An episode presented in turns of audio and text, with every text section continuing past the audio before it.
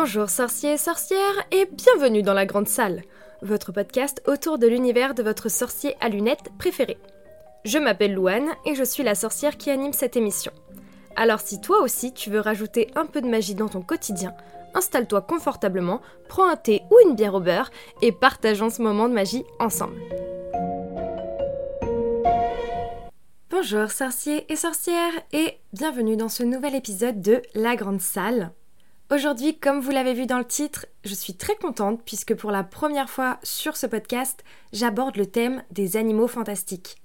J'en ai parlé très rapidement en story sur le compte Instagram du podcast, c'est la grande salle si vous voulez nous rejoindre. Dans tous les cas, le lien sera dans la description de l'épisode. Et vous avez été très nombreux à me dire que vous aimeriez que j'aborde un peu plus le sujet des animaux fantastiques. Donc, voilà, je m'exécute. Pour commencer avec ce sujet un peu en douceur, j'avais envie de vous présenter mes animaux fantastiques préférés. Et on commence avec un animal fantastique qu'on a découvert dans Harry Potter et non dans les films Les Animaux Fantastiques, et il s'agit de l'hippogriffe. On voit l'hippogriffe pour la première fois dans Harry Potter et le prisonnier d'Azkaban, puisqu'il s'agit tout simplement de Buck, le sujet d'étude du cours de soins aux créatures magiques, dirigé par Hagrid cette année-là. L'hippogriffe, qu'est-ce que c'est? C'est en fait un animal avec une tête d'aigle géante et un corps de cheval. L'animal est d'origine européenne, mais on le retrouve aujourd'hui un peu partout dans le monde. Comme on peut le voir dans les films Harry Potter, l'hippogriffe est un animal assez difficile à dresser et c'est en partie dû à son caractère très très fier. On le voit bien bah, dans le tome 3 d'Harry Potter. Malgré ça, on peut tout de même l'approcher à condition de respecter l'animal en le regardant droit dans les yeux et en s'inclinant pour lui montrer nos bonnes intentions.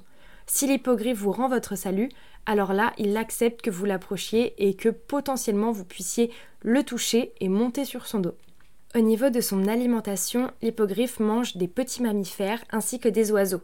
Il creuse aussi la terre à l'aide de ses pattes pour trouver des insectes. En général, les hippogriffes dorment dans un nid qu'ils ont construit eux-mêmes à même le sol. Et c'est d'ailleurs dans ce nid que les hippogriffes pondent un seul et unique œuf, très grand et très fragile, qui éclot au bout de 24 heures. Le bébé hippogriffe peut, une semaine après sa naissance, voler, mais il lui faudra plusieurs mois pour pouvoir réaliser de longs trajets. Mon deuxième animal préféré est une petite chose toute mignonne qu'on voit dans les animaux fantastiques cette fois-ci, et c'est le beau truc. Alors, le beau truc, donc, comme je vous ai dit, il apparaît dans les animaux fantastiques aux côtés de Norbert, et dans les films, il s'appelle Pickles. Les beaux trucs, c'est des créatures gardiennes des arbres. Ils sont principalement originaires d'Angleterre, mais aussi d'Allemagne, et on en retrouve quelques-uns dans les forêts scandinaves.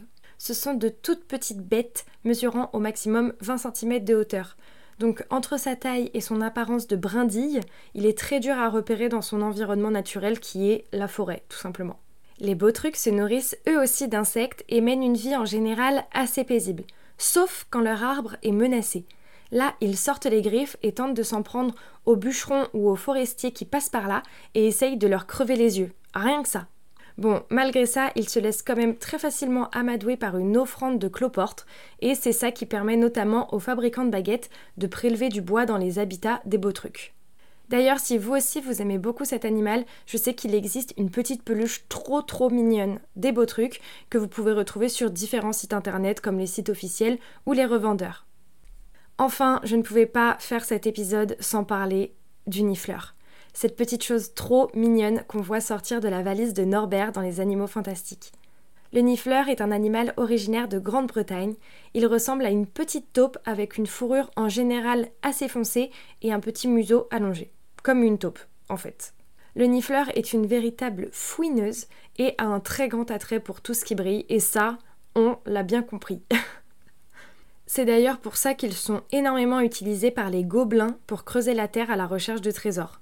Bon, même s'ils sont adorables d'apparence, les nifleurs sont des petites bêtes destructrices. Il est d'ailleurs fort déconseillé d'en avoir un chez soi. Après, à vos risques et périls, mais vous risquez de retrouver votre maison sans dessus-dessous.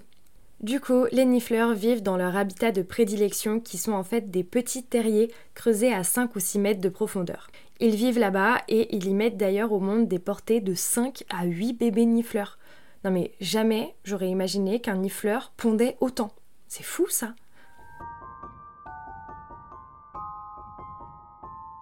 Et voilà, c'est tout pour mes animaux fantastiques préférés.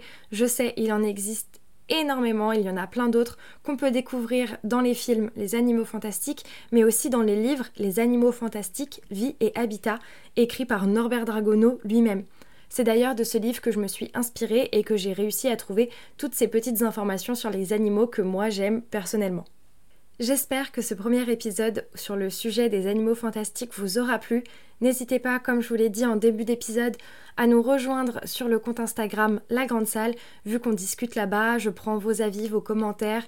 Voilà, c'est notre petit endroit à nous en plus des podcasts. Donc si vous voulez nous rejoindre, vraiment, n'hésitez pas. Sur ce, je vous souhaite à tous de passer une très belle journée, une très belle soirée et n'oubliez pas de voir la magie dans votre quotidien les sorciers. À bientôt Nox Merci beaucoup d'avoir écouté cet épisode. Tu peux retrouver les liens cités dans la description ci-dessous, ainsi que le compte Instagram de la Grande Salle. Si ce podcast te plaît, n'hésite pas à laisser un commentaire et 5 étoiles sur l'application avec laquelle tu écoutes cette émission en ce moment. C'est un bon moyen de me soutenir et ça me ferait super plaisir. En attendant, n'oublie pas de toujours voir la magie dans ton quotidien. À bientôt les sorciers!